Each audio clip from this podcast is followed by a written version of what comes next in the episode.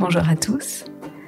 Aujourd'hui, on va croquer un petit morceau du XVIIIe siècle. C'est le premier jour de l'hiver et ça n'a aucun rapport. Aujourd'hui, on parle de dessin. Dessin. Il est cette première pensée du peintre jetée sur le papier, la palpitation d'un instant de vie saisie au vol par une matière presque absente. Quelle peinture saurait rivaliser avec cette poésie de l'éphémère? L'archéologue y compte de Caylus, si docte que Diderot l'appelle la cruche étrusque, disserte de la différence qui se trouve entre un beau tableau et un beau dessin.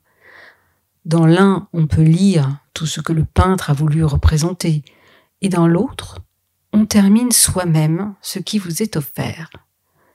Ce charme du regard en éveil, qui suscite la curiosité et l'imagination d'une autre, c'est tout l'esprit du temps.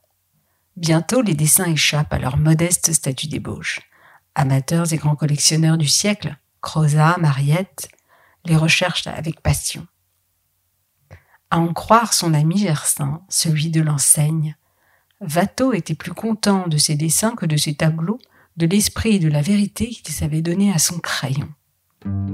Alors, les amis, croquez, croquez, croquez, croquez, dessinez, pensez à jeter vous aussi sur un joli papier ou sur un coin de table ou sur tout ce que vous trouvez.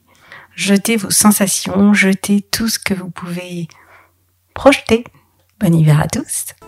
C'est Miss Lemon qui vous le dit et qui vous le demande.